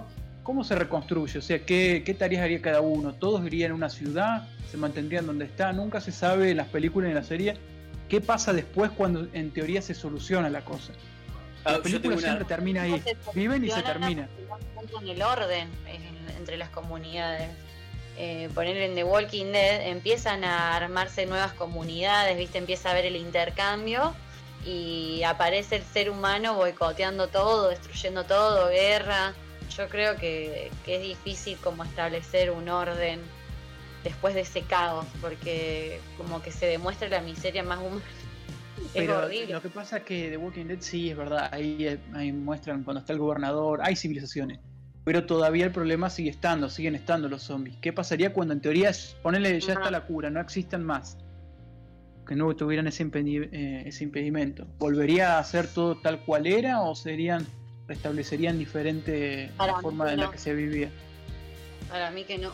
El equilibrio es diferente. Es como cuando vos tenés una estructura, y, y ahora sí hablo así como literal, tenés un, un, un Jenga armado y está en equilibrio. Y vos lo movés y se cae, y cae toda la mesa, y vuelve a estar en equilibrio. O sea, está quieto, está todo desordenado, pero vuelve a estar en equilibrio. Entonces, Yo creo que que el equilibrio no sea igual que el de antes, no significa que, que no sea estable. Creo que lo que plantea él es como cuando un material pasa de un estado elástico a uno plástico. Como que no se derrumba del todo, pero sí ahí deformado en, en- por el Mm. módulo de elasticidad lo acompaña, bla, bla, bla. Eh, lo que plantea él, yo conozco dos premisas bastante claras. Eh, la primera es Mi novio es un zombie, es una película donde, Ay. donde encuentran una cura y se plantean nuevas, nuevas instituciones. Ah, las maté, eh, sabía la respuesta. Se plantean nuevas instituciones para la gente que se va reformando. La segunda es una serie inglesa que plantea, la serie empieza cuando encuentran la cura para los zombies, entonces ahí se empieza a vivir una polarización de aquellos que quieren que sus familiares que son zombies regresen y aquellos que dicen no, los infectados no pueden volver a la, a la sociedad. Está muy bueno porque surgen nuevas instituciones, como son estos campos de reclusión de zombies y los centros de recuperación de infectados. Eh, Qué Sin- bueno, che. sin ¿Cuál es esa embargo, película? es una serie, es una serie inglesa, después Ah. te paso el link. Sí, Eh, después nos pasamos. ¿Esta también sí. la jurás que va al link? Ha- Hablando de esto del, apocalipsis, eh, contaba siempre la importancia de una arquitectura sustentable, porque viste que se derrumba la ciudad, se derrumban todos los servicios, y la importancia de, de que exista arquite- o sea, una arquitectura que te abastezca. Eh, es como que nosotros no lo pensamos, viste, vivís con, sabes que tenés electricidad, sabes que tenés agua, sabes que tenés gas, sabes que tenés todo, pero ¿qué pasa si fin del mundo? O sea, la arquitectura no está adaptada a, a subsistir sin un sistema que, que la provea. Entonces digo, qué bueno sería que como que todo lo que hagamos de ahora en más sea sustentable, ¿no? No solo por el medio ambiente, sino realmente si viniera un fin del mundo, o sea, tipo se apaga todo y, Y no necesitamos mucho, si te fijas. No, Algo muy pequeño y ya somos la, la época de las cavernas. Así que no habría que dejarla pasar tampoco. no, eso no, pero también. sí. Perdón, me suenan dos. La primera es una que se llama IO, una peli que se llama IO, que está en Netflix, eh, que es queda una única persona en la Tierra intentando encontrar la cura al apocalipsis, los otros creo que están en Júpiter o en Saturno, y la chica esa tiene como un invernadero.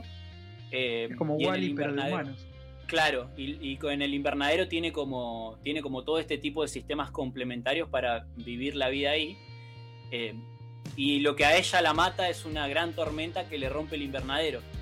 Entonces decir, Ella que se comunica con el padre, o no, Con el- que ella está con, con una cámara y se comunica con el padre, ¿es esa? sí, sí, sí, que la va- después la va a buscar un hombre en globo. sí, sí, no la terminé Nos de ver. quemó la película. Nos dijo No, es, re- es media aburrida, pero, pero está bueno el planteo que tiene. Y la segunda que se me ocurría, ya se me echa. Bueno, vino mi, vino mi perra a dormir. Ah, Eh, la segunda que se me ocurría. ¿Cuál era? Ya me lo olvidé. Sí, ya me lo olvidé. Después les cuento. Pon el link y después vemos. De- después ponemos el link y vemos. Pero está bueno eso que planteas. O sea, qué tan lejos. Ah, me acordé de una de Johnny Depp. En la que él se transforma ¿Cuál en una computadora y rompe todos los Ah. sistemas. tremenda. ¿La Por viste? trans. Sí, trans. Sí, esa. Eh, después en, en el final así. ¿Trascender? Tra- eh, trascender o trascen- trascendent, algo así era. Trascenden, algo así. Bueno, en el final plantean que la, que la sociedad termina viviendo sin luz, sin gas, sin agua, e intentan como llevar una vida mucho más cercana a la naturaleza. Eh, como que se van que sí adaptando. tiene que ser. Claro. Sí. sí, y las sí. otras que viste en las películas esas, que también eh, hay dos soluciones, ponele, según qué tan grosso sea el problema. Si, el pro- si ya se fue todo al carajo, son naves que llevan a otros planetas o al espacio. Ahora, si es recuperable un poco, lo que surgen son algunas eh, tipologías de arquitectura, o sean subterráneas como, qué sé yo, los subtes de Moscú, o sean de eh, preservación de especies como la...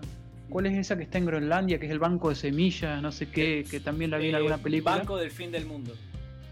Claro, ahí es cuando a veces surgen algunas tipologías de arquitectura que permiten refugiar eh, temporalmente mientras termina lo que esté sucediendo. Como la nave de Krypton, que transforma, a- transforma, transporta a Superman. Igual yo calculo que en el caso de apocalipsis zombie, chicos, es como que. O sea, no quiero ser pesimista, pero yo probablemente sea la primera camada que se muere. Sí, No corro rápido, no sé cazar. Fui el primero en caer. Sí, sí. Sí. Sí, me trabajo mal bajo presión, así que si veo el zombie atrás mío, ya Sí. lo pasa y bueno. Uh, ya Sí, fue. y vieron. La, serie también apocalíptica, la de que están en el tren, es el Snowpiercer. Sí. Vi, Es- vi la peli. ¿Hay una peli? Sí, Esa salió primero la peli. Ah, no, no ¿Cuál es sabía. la de zombies? No, No, es el mundo un- se congela y lo único que queda en el mundo es una locomotora que da la vuelta por todo el mundo. eh, y, y tiene como distintas clases, primera clase, segunda clase. Está muy buena para No, mí. no la vi esa. La paradoja con respecto a la sociedad, cómo hacen vivir, o sea, el derroche de, de recursos en la primera clase y cómo tienen a los que viven, creo que eran los escoria, los que estaban en la parte de atrás, que se habían colado al tren pero no tenían lugar. Y también es como una paradoja lo que se vive hoy en día, ¿no? Como que hay lo un peor es que derroche vos de decís, ni siquiera en, en el punto máximo nos dejamos de romper los huevos con, con esas polaridades. Es indignante, realmente, decir, no, ¿dónde está, ¿dónde está el espíritu del ser humano ahí? Había una película también que era, no me acuerdo, que la habré visto en Fox, que era que no existía el dinero, sino que era una sociedad que vivía en base a tiempo. Vos llegabas, eh, qué sé yo, ponerle que tirar un número, vivías hasta los 30 años, eso era tu pago. Ahora, si querías vivir más, tus trabajos, todo lo que hacías, estabas ganando tiempos, minutos de vida. Y había barrios o había zonas de la ciudad donde vivían los ricos, que eran gente que eh, seguía teniendo el cuerpo de joven, pero ya tenías 80 años. Y los pobres tenían, eh, qué sé yo, ya estaban a los 29, cosas así, ya se estaban por morir. Estaba Sí, porque a los muy segmentado. servía- a los ricos tenían millones, millones, va, no sé si millones, pero miles de años les servía que la gente, los pobres sigan siendo pobres para que ellos sigan teniendo esa cantidad de tiempo. O sea, no, no dejaban escalar, estaba el sistema armado para que los Por que- regiones. Claro, por regiones y los sí. que estaban en la región más baja siempre estaban al límite y nunca podían salir de esa porque estaba armado a propósito Sí. para que no puedan salir de ahí. Eh, Es como y- un para mantener a- flote a los para mí es así eh, el- los países primermundistas con respecto a los tercermundistas. Para que un país sea primermundista eh, tiene que existir eh, los tercermundistas. Sí. Antes, bueno, es como antes la de los ricos y los pobres, sí. Si antes todos de irnos- tuvieran el mismo dinero, no existirían ricos.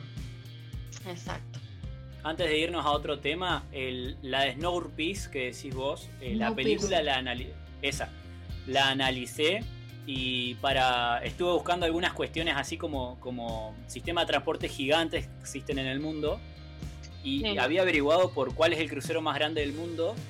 Es uno de la empresa Royal Caribbean y cuenta con 316 metros de largo, 18 pisos y 72 metros de alto.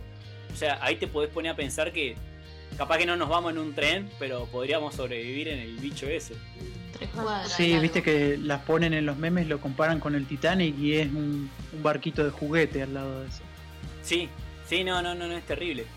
Eh, bueno, y después hay otros, otros proyectos similares que también estuve buscando, como por dónde podemos escapar. Es un avión llamado Hyperloop, que lo, lo idea Elon Musk. Eh, y hay otro que se llama Avión Solar Impulsive 2. son aviones eh, iluminados con energía fotovoltaica y que están preparados como para vivir en el aire si se llega a ir todo al carajo. Wow. Eh, y después el, el último ejemplo que busqué, eh, me, me pregunté qué pasaría si, si- si nos pasa esto, que se viene un apocalipsis y todo se congela. Y estuve buscando ejemplos de ciudades planteadas en la Antártida o en lugares así totalmente congelados. Y me encontré con la ciudad, eh, primera ciudad en la Antártida, que es un diseño de Amancio Williams. Y tienen que buscarlo porque está buenísimo. Dicen que eso, el, el ingeniero de- del Monumental se, se basó en esa arquitectura también.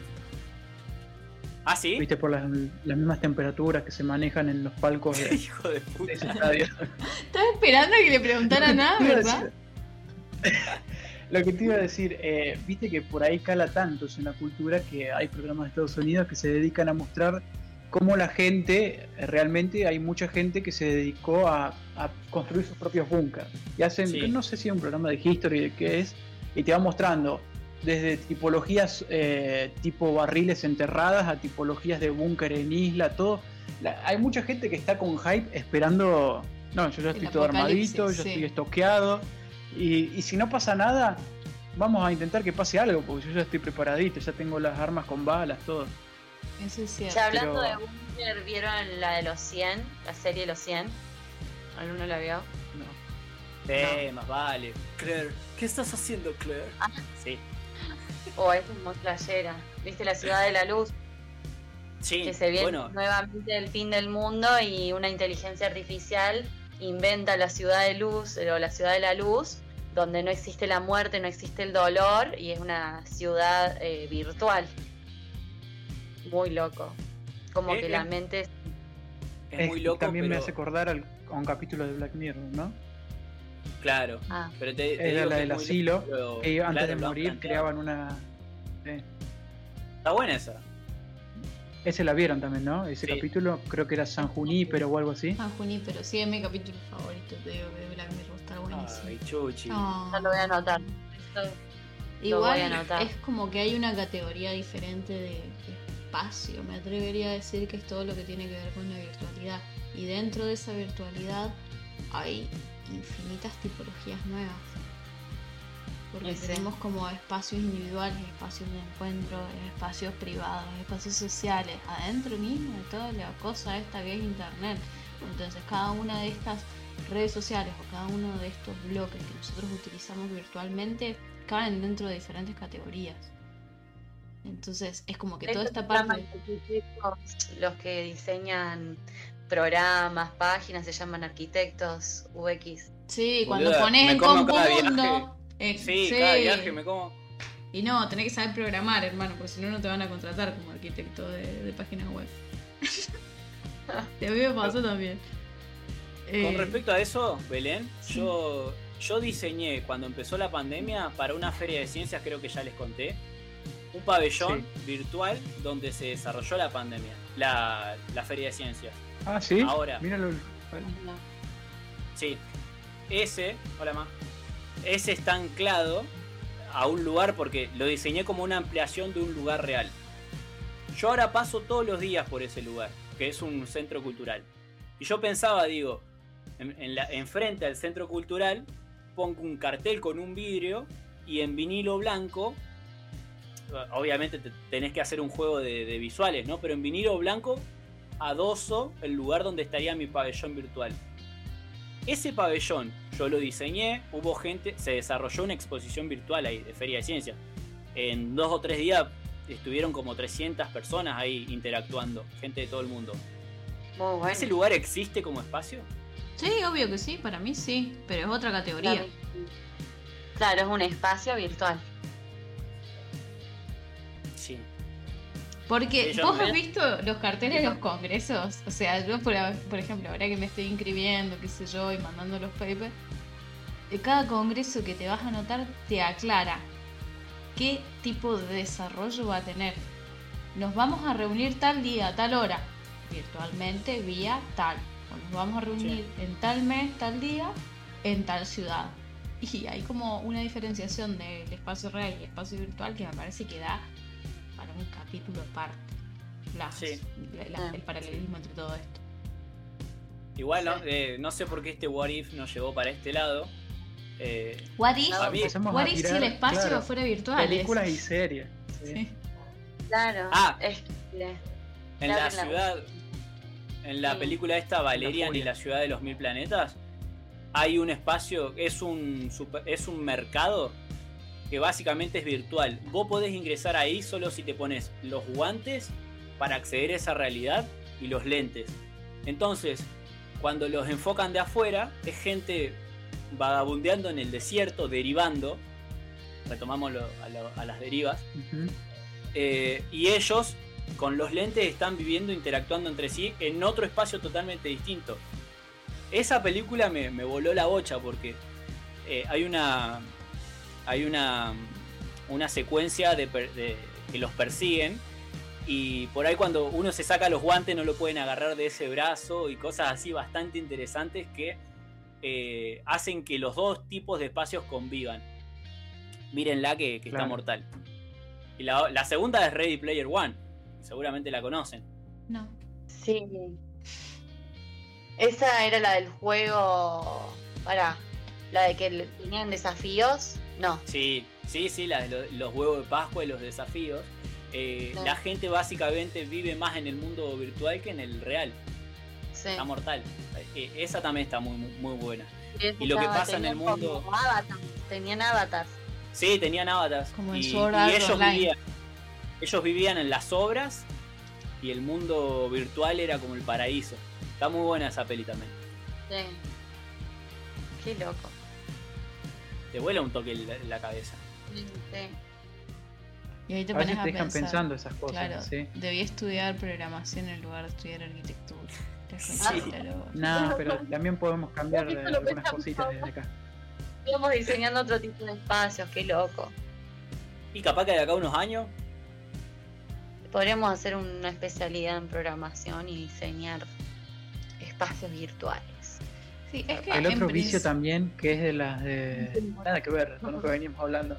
Pero viste los videos de, de, de Facebook o de YouTube que agarran dos, dos nativos de alguna tribu, de algún lugar de África, agarran un terreno, cavar con un palito y cómo te terminas enganchando, cómo construyen toda una pileta o una casa, todo como un submundo en, en las profundidades de un hueco con tierra y lo único que usan es un poquito de agua como para usar de arcilla y nada más. ¿Qué tipología es esa?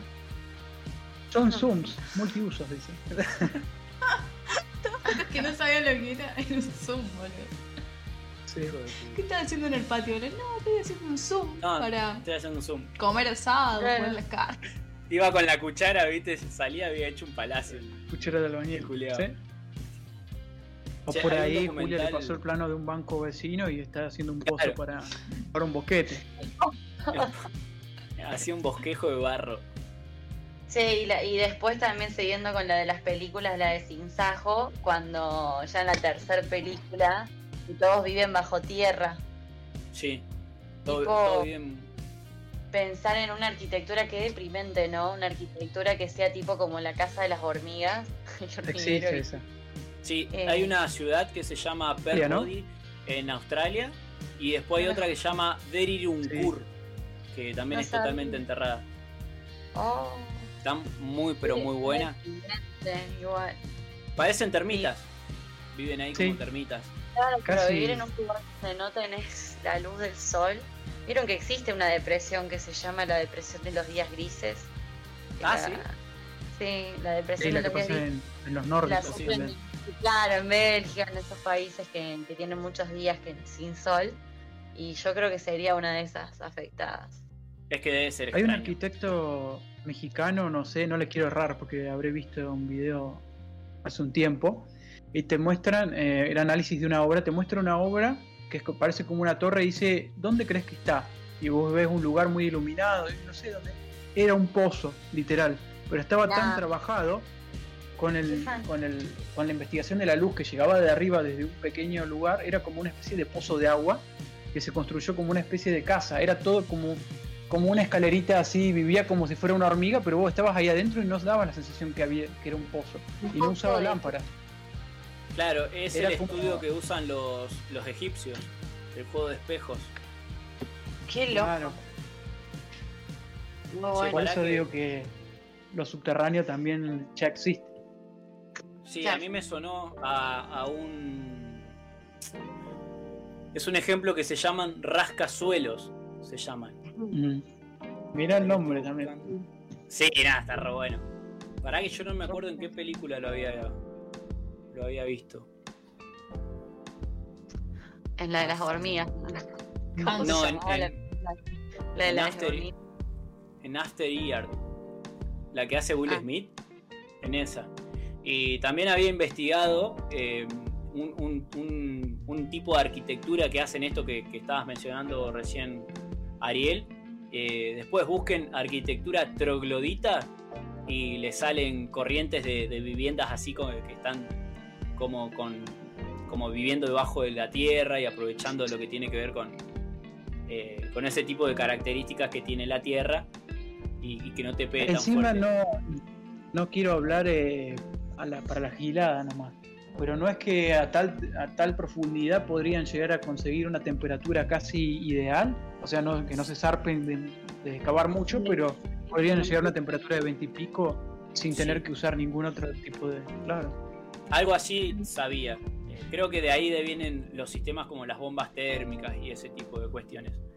Pero mucho más no, no sepo. Bueno, este también es un espacio para Hablemos sin saber. Yo a veces digo No, cosas que vale. no chequeo. La digo con seriedad nomás para que aparente que, que la sé, pero no.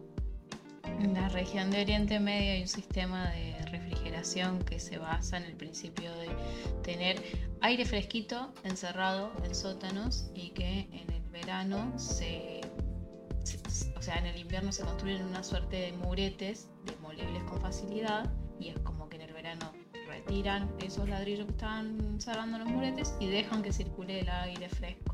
Tiene un sistema Ah, de bueno vaso comunicante que hace que Sí. el aire entre y lo empuja y sale por estas especies de... En Arabia también había eso. que son construcciones que usan espejos de agua y eh, ventilaciones cruzadas justamente para refrescar los, a- esos ambientes tan, tan desérticos. Hay un documental en Netflix de, de ese tipo de cosas. Hay un documental en Netflix para cada cosa. Y para todo. Sí. para todo. Y todo lo que se vio en esa, en esa ficción posiblemente también exista en la realidad. Nada, el que te digo yo es un documental verídico porque ah, Sí, no, en ese caso Analizan sí, en las que hablamos de, de las otras. sí. Se las veo con sueño a las chicas. Sí, si quieren vamos cerrando. Pero Vamos me cerrando. tengo que ir a, a dormir. Sí, ya a mí me quedaron un par más de What If, pero los podemos patear para la próxima. Pero léelo si querés, pero no comentamos, solo escuchamos. Leemos y comentamos uno, el mejor. Ah, Bueno, a ver. Eh, había uno que habían puesto en. que en realidad lo puse yo. en Instagram. Arroba Tano Benvenuto. arroba. Tano, eh, que era ¿qué pasaría si el movimiento moderno no existiría?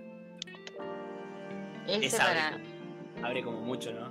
Hay quienes dicen que no existe. Bueno. Para dijeron que mí- no. Ah, ¿Eh? dijimos que no discutíamos, pero dicen que no hay un movimiento moderno. No sé si lo he hecho Arroba Team 10 nos está tirando muchas gracias por tratar este tema. Ah, arroba, arroba Team 10, un abrazo grande entonces. Eh, yo sé que no puedes dormir por esto. Y lo que, lo que más o menos mi mente trató de ir fue para el lado de Blade Runner, la primera, eh, que es una Ah. película del 86 creo que es.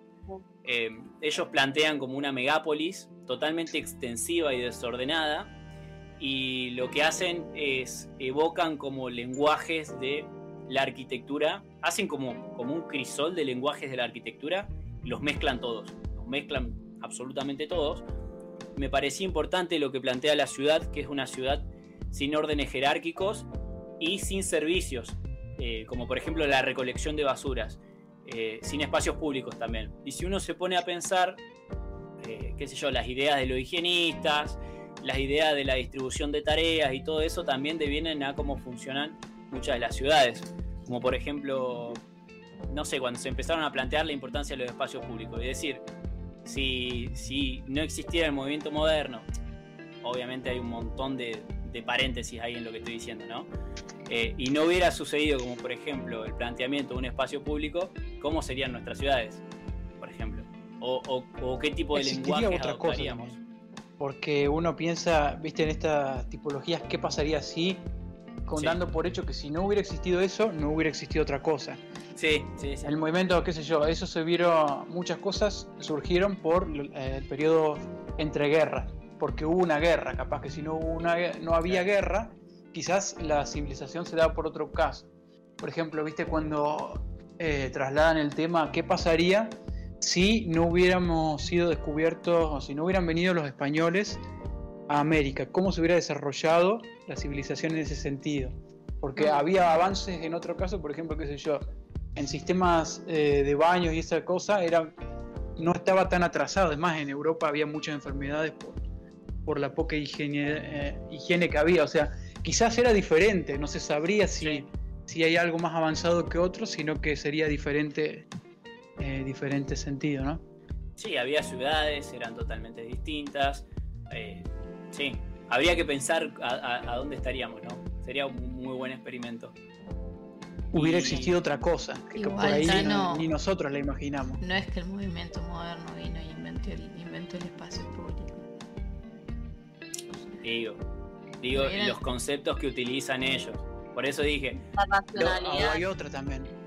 Eh, hay otra cosa. A la, a la vez que pudo haber existido algo diferente, ha- hay cosas que pudieron haber sido inventadas por otra persona o por otra cultura, podría ser también.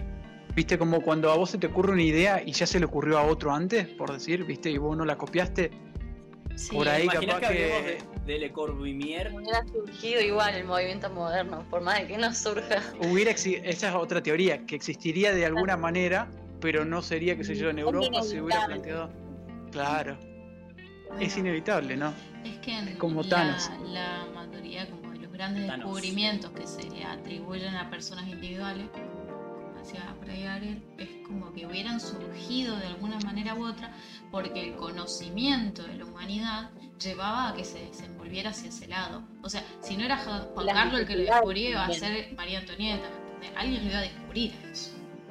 Claro, la por, las necesidades humanas. un par de años antes, un par de años después, iba a terminar pasando. o sea, No, Claro, hay cosas que iban a, a surgir de alguna u otra manera. sí, yo creo Como que este eh. tema podría es- desplazarse, explayarse de- en otras variantes para otro capítulo, ¿viste? Cuando no sabemos qué hablar. ¿Qué pasaría? sí, Segunda puede- parte. Puedes tirar, sí, te puedes tirar. un montón. Te vas, te vas por las ramas muy lejos. bueno, gente, nos vamos yendo. Conversaciones falopas. Dete- detengo. No, sí, pará. necesita una birra, boludo. Voy a abrirte una birra este tema. Ah, ¿Te imaginas Sí, no, un mate es muy sano, de Belén. pizza? Tenés que sacar la de Sí. manjuana, que seguro quedó algo. no. seca, seca como lengua de loro, la más buena. Pero voy a comprar otra, no te preocupes. Sí, ¿Vieron que hoy me porté bien? Porque estoy tomando sí, se te notó que estaba sobria. Ah, yo me sentía mal de que había tomado. Estaba tomando un vinito con jugo y no, por las dos no voy a decir nada. No, es común que hagan eso. Sí, sí. Si el anterior podcast estaban con una birra o otras veces Pablo pela alguna bebida también. No, pero Pablo te trae la bebida así como te trae un Manhattan Una con la copita, cebolla. claro, la, aceitunita, Sí, con- todo. con la sombrillita y todo. Bastante. Bueno, gente, me voy despidiendo. Bueno, nos vamos Bueno. entonces. Saludos Un gustazo y buenas noches. por invitarme. De nada. la Ya- gente de ya sabes, Twitch, cuando quieras abrazo. tener conversaciones falopa. Me Acá encantó. está abierto. Claro. Muy bueno. Adiós. Chau, Chao, chau. chao.